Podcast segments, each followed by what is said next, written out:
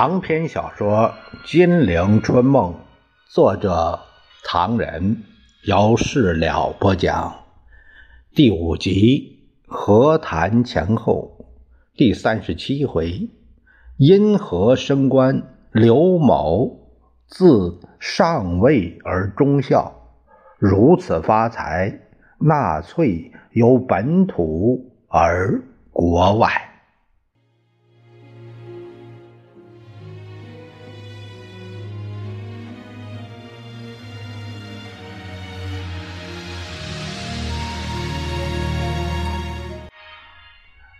咱们书接上回，话说张学良为歌盲肠而去贵阳，因蒙兄厚爱而改求西风。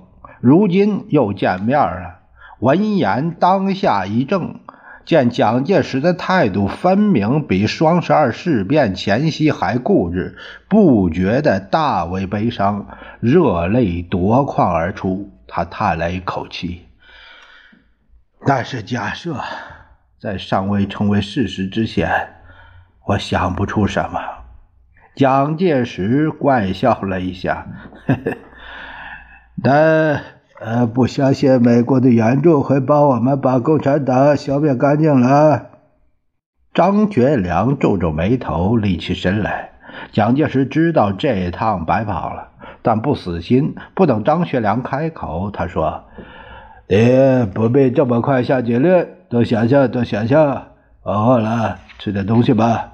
说罢，召杨森等人入内，随便聊聊。当下吩咐进点心，再向杨森说：“古老话，贵州地无三尺平，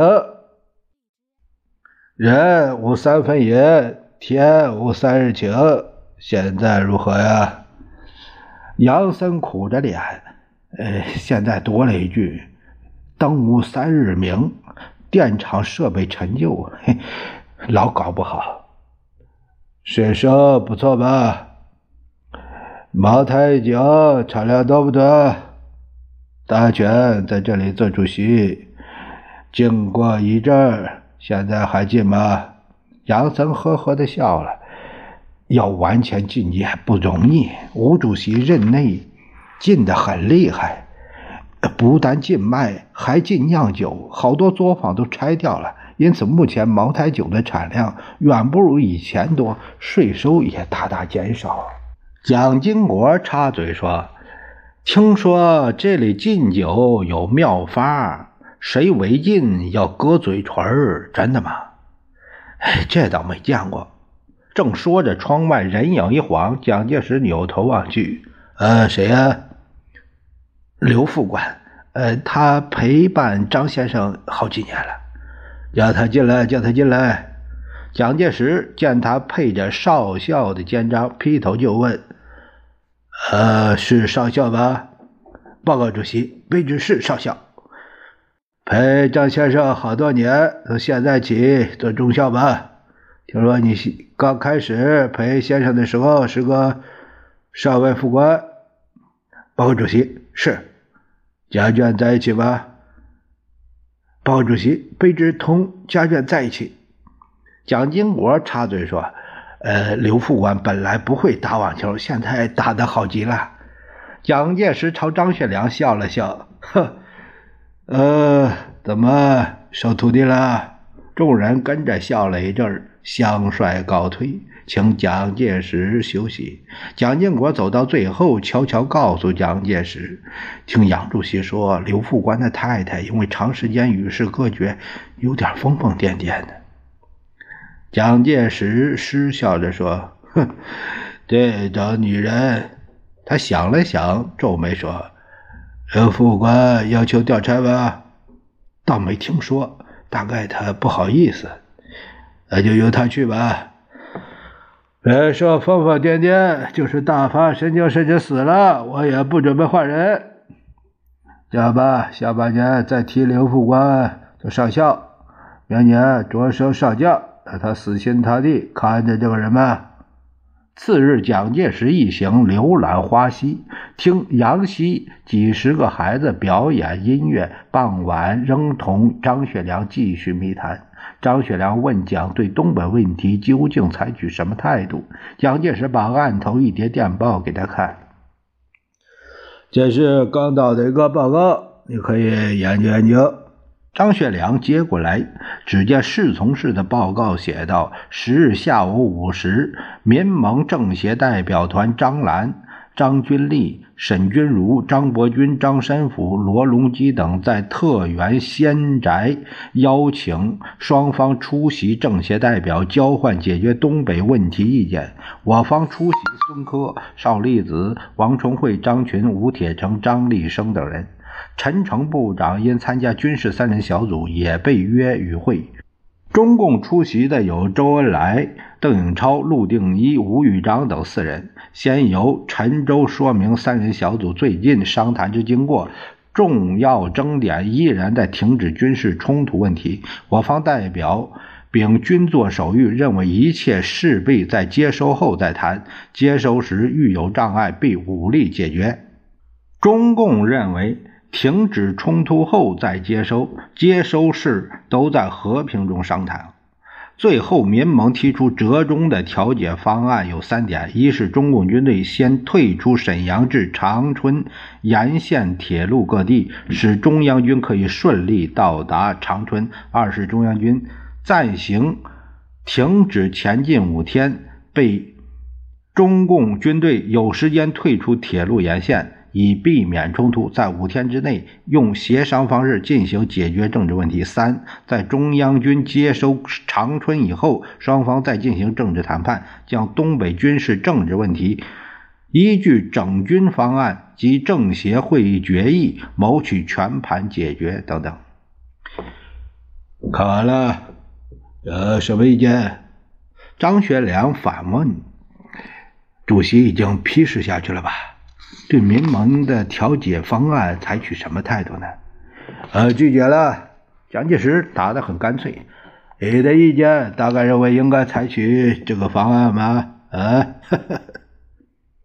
张学良无奈的苦笑了笑。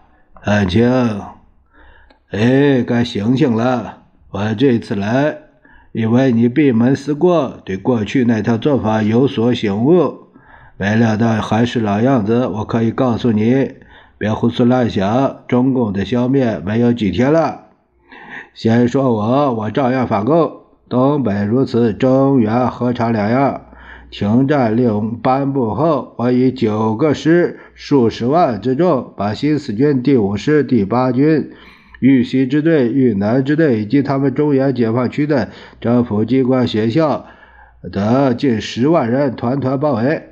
我实行了封锁经济、大筑碉堡，把他们主力压缩在罗山、里山、京福、黄安、黄陂、商城之间两百余里的狭长地区，他们用不着我们袭击轰炸，眼看着就要活活饿死。张学良震撼了一下，时局的发展比他所想象的要严重的多。未及其口，蒋介石已经继续说下去了。再说，美国，你以为马歇尔将军真的为和平奔走吗？别做梦了！我问你，今年一月，马歇尔亲自制定了参加制定的国共协定协议以及政治协商会议的五项决议。啊，为什么不把东北包括去呢？而不是先把关内军事问题冻结起来，让我从东北打起，然后在关内关起大门，配合关外大打，达到中共不能存在的目的吗？我再问你，为什么三月二十五日马歇尔主持东北停战协议呢？而不是因为三月初他们运到？东北的兵力不够，所以把对我不利的局势缓一缓吗？我再问你，马歇尔为什么回国？那不是因为美国驻华海军大量运输我方部队到东北，我的部署已经差不多了，他才回国，好让我放手进攻吗？我可以告诉你，马歇尔将军已经离开华盛顿，快回到中国来了。他为什么回来？张学良不作声。还不是因为目前局势有变化。蒋介石高兴的从沙发上蹦起来。我们现在军事实力怕什么？看着吧，马歇尔一到，马上会打开新的局面。到那会儿，他把脸一沉，往沙发上一坐。凡是主张什么民主，高喊什么团结，哼，我可要对不起。蒋介石摇晃着一条腿。所以，汉卿，你想明白点儿，你马上到东北，把共产党弄光了，今后我会亏待你们。他伸出一根手指，点点对方：“你去，共产党一定消灭；不去，共产党也一样消灭。今天我同你是无话不谈，你休息休息，考虑考虑。明天我会走近，一早你答复我吧。”说罢送客。张学良这一晚是辗转反侧，难以入寐，拒绝出山已成定论。但如何启口呢？这辈子算是完了。又委实不甘心。张学良疲于徘徊，却见窗外黑影移动。蒋介石分明加派了防范，为了免惹麻烦，只好长叹一声，蒙头而睡。蒋介石对张学良并没有大多的期望，一晨见面只问了一声：“回西峰去吧。”见张学良苦笑着点点头，便狠狠地加了一句：“啊，身体太差，多休息，多休息吧。”说罢，狞笑着上车。他心头好气又好恼，恨不得把他一口吞了。呃，你通知刘副官。蒋介石在机场吩咐蒋经国。以后对张学良的隔离工作要做得更彻底、更有效，千万不可让他同外面有所联络才好。不提张学良还押西风集中营，却说蒋介石回到重庆，忙着迎接马歇尔再来中国的一切事宜，同时对全国各地凡有反对政府的风吹草动都。命令严密注意，格杀无论，包括饥民暴动在内。四月十五日那天，忽传美大使馆有人求见，宋美龄辨认翻译，不知来者有何公干。双方寒暄了一阵，话题便转到了马歇尔的行程。这次他同太太一起来华，十二日离华府，十五日过檀香山，最多两三天便可以到达重庆了。但客人显然并非为报告马的行动而来，从公事包里提出一个文件夹。夫人，今天我奉命来拜访蒋将军，因为有一件很难处理的案件。宋美龄把这个意思翻译，蒋介石诧异着说：“只要是我能帮忙的，我一定去办。”来客说。我的说话可能会冒犯蒋将军，希望蒋将军谅解，因为这一件事情引起了美国公民的公愤，对于蒋将军的威望损失很大。于是他说道。今天来自上海使馆的消息，我们美国人员奉命在上海逮捕了德国在亚洲海陆军情报总机关的首脑希特勒的好朋友埃尔哈特中将，以及其他德意日间谍十九名之多。这显示了在中国存在着纳粹地下组织人狼，他在德国投降很久之后，还在中国进行对盟国的战争。这个同我有什么关系？蒋介石有点不高兴。他们是德国机关。蒋将军，莱克说：“问题就在这里。这批纳粹分子不但在中国活动，而且在中国政府秘密协助下活动。我们已经获得了重要的人证物证，证明主犯被蒋将军的部下逮捕，待很快释放，马上加以雇佣。他们也效忠于蒋将军了。”蒋介石一怔，知道这件事儿赖不了了。他辩解道：“我可以告诉你，这件事情是戴笠经手的，事先请示过我说他们帮忙我们消灭共产党，因此我才批准录用。他们发点财也没什么，是吧？然后他们对同盟国不会有战争行为，我可以担保。”宋美龄说道。由他说完了再说，看他有什么内容。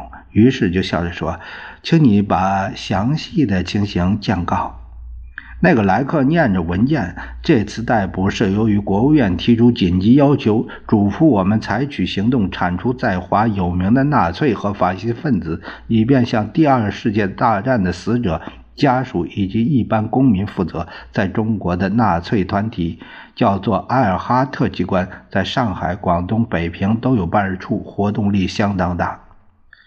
宋美龄问：“闯祸了吗？”莱克皱着眉。要不，国务院怎么会着急呢？许多美国船只，甚至，呃，包括一艘航母，都给他们弄沉了。我们有理由相信，冲绳岛以及太平洋战争初期美国所受的重大损失，也间接由于这个机关的暗算，因此非办不可。昨天的消息说，在上海逮捕了四个纳粹主犯，曾经被中国政府囚禁过一个短时期，但很快就以各种理由释放了出来。并且其中有几个主犯，自从战争结束后一直被中国政府雇佣着。客人另外翻出一页，这是今天早上的消息：美方在上海迪桥集中营里捕去了五个纳粹分子，包括德国大使驻上海间谍代表兰都，呃，荣誉的纳粹报记者毛斯堡，呃，他在战前曾遍游美国。一九四一年春到上海后。即负责训练派赴美国的情报人员。此外，还有李斯特、呃贾格尔以及皮尔赫基。今晚还要继续逮捕普洛卡美，他是里宾托洛夫委任的远东宣传主任，主持一个平行情报网的活动。在广东监禁了的十个纳粹分子在前，呃，有德国驻会总领事希伯特。两个德国副领事莫里茨赫和布莱森，以及华南纳粹党首领乌多博士。客人再念下去，这是另外一个消息，也是刚到的。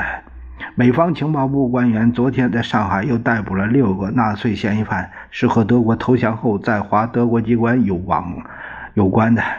美方情报人员又在广州的德国副领事布莱森院子里六尺深的墓穴中挖掘出一个希特勒的半身像，是德国电台宣布斯特勒。呃，希特勒死讯，并听信希特勒纳粹主义不死的演说之后举行葬礼时埋下的。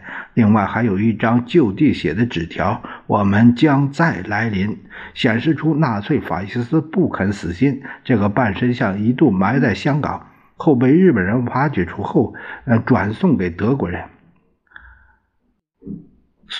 全部内容都说完了吗？宋美龄问。说完了。国务院的意思，如果蒋将军还知道什么地方有纳粹法西斯余党，请不必再庇护了。蒋介石很不高兴。呃，早就说过，这个与我无关。呃，戴笠经手，而且对我战后处理纳粹的问题，谁对谁错，倒也很难说。上午陈主任给我报告说，莫斯科的评论员卢曼斯基做广播说，德国境内。英美军区之中出现了法西斯党，你们怎么也在用纳粹的人呢？今天东京消息又说，日本主要战犯内相三土中造竟然可以组织日本民主党的新党。日本大选结果的胜利也是属于法西斯组织。你们到处启用法西斯纳粹，中国有这么几个人，怎么要逮捕？蒋介石自以为这话说的有条理，客人一再表示歉意，说：“蒋将军说的对，说的对。不过为了贵我两国的合作，希望在呃利用纳粹法西斯日本军人这一步骤上能够得到一致才好。怎样才算一致？”很简单，这件事情没有一定的公式。原则上，纳粹他们凡在战后为我所用，追随我们反对苏联，并且包括中共在内，我们便重用他们，在精神和物质方面都设法满足他。这就对了。你们也明白，这些人在反共方面同我们一样的立场，在技巧上甚至比我们强。我们是应该利用他们的。那么你们还要抓他们做什么？怎么好好在中国反共？你们雷厉风行，抓他们干什么呢？客人轻轻的摇摇头。蒋将军，有些问题是很微妙的。一方面，我们应该利用他，而且已经在利用了；另一方面，为了美国公民。呃，向他们有一个交代，向世界人士交代，我们不能不选择几个倒霉蛋开开刀，算是在消灭纳粹法西斯和日本军国主义这一努力上，我们所做的工作是这样的神圣、丰富、动人。否则，我们的历史学家那怎么去编历史呢？让他们告诉后人说，二次大战的目的。只是为了用武力争取轴心国反共，用武力夺取原本属于轴心国在侵占地区的特权吗？三个人笑了一阵子。蒋介石说：“呃，同意你们的做法。这些倒霉蛋在今天的情形下也缺少不得。其其实中国也有。今天我决定枪毙廖斌和陈公博，也是这个意思。”宋美龄认为这末尾一段不必翻译过去，插嘴说：“把谢尔将军一到，你们要更忙了。”客人说：“那是一定的，不过更忙的是蒋将军和夫人，你们的军事行动一定更厉害了。”呃，你们这里帮大忙，我相信结束剿共军事很快很快。客人非常高兴。大概多久？那个昨天晚上，军政部长陈诚来，我们也谈到这个问题。我估计最多半年，共产党的武力全部消灭；最多一年，全中国共产党一个不留。但陈诚部长估计比我保守一点，他认为全国消灭中共大概在两到三年之间。我反对他的悲观看法。所以，已经通知报馆、通讯社，把我的看法告诉全世界，作为欢迎马歇尔将军和鼓励士气的一件小礼物。客人非常兴奋，他说：“这样说来，现在是一九四六年四月到一九四七年上半年，全中国便看不见共产党了。老实说，对日本的八年之战，我倒不容易估计。”但对中共，我相信我的估计，如果有不符的地方，只是时间问题，恐怕要不了一年。客人正想说话，蒋介石又补充说：“也可能要问，为什么我以前剿共十年没剿清，现在却用不了一年肃清呢？呃，道理很简单，因为这一次是中美合作，海陆空三路并进，从来没有这样厉害庞大周密彻底过。”客人表示信服，不断的点头。他接着问道：“据报上说，贵国的灾荒万分严重啊！”“不错，不错，我这里有详细数据。”陈布雷奉命诵读：“这是连总的统计。他们如果救济灾区工作不加紧进行，中国人民死于饥馑将达到三千万之多。中国战后灾区。”达十九个省，现在只有四百万人获得小部分的救济。灾荒包括战争、大灾、水灾、蝗虫、瘟疫，以及渔业不振、农业无工具等等。产米之区的湖南竟为灾害最大的地区。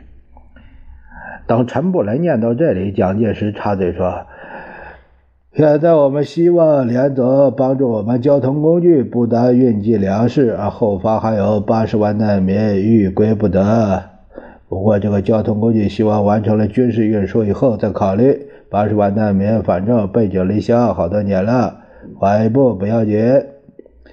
那我们听说在灾区有一种畸形现象，连草根也也有抢购一空之势。听说还有人吃人，希望连总好好的去发灾粮，安定我们的后方，全力对付共党。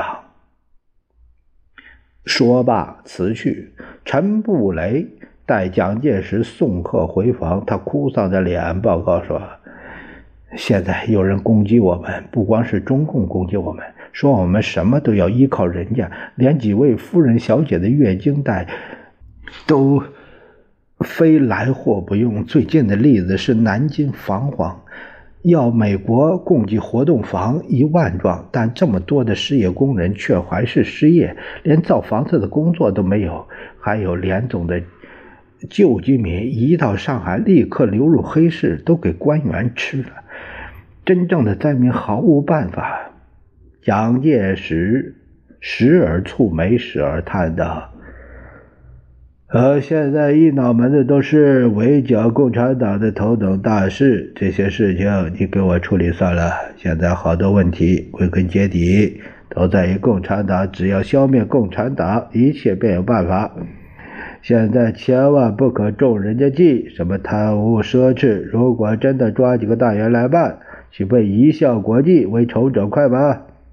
这正是归根结底消除异己，民生疾苦。欠难办理。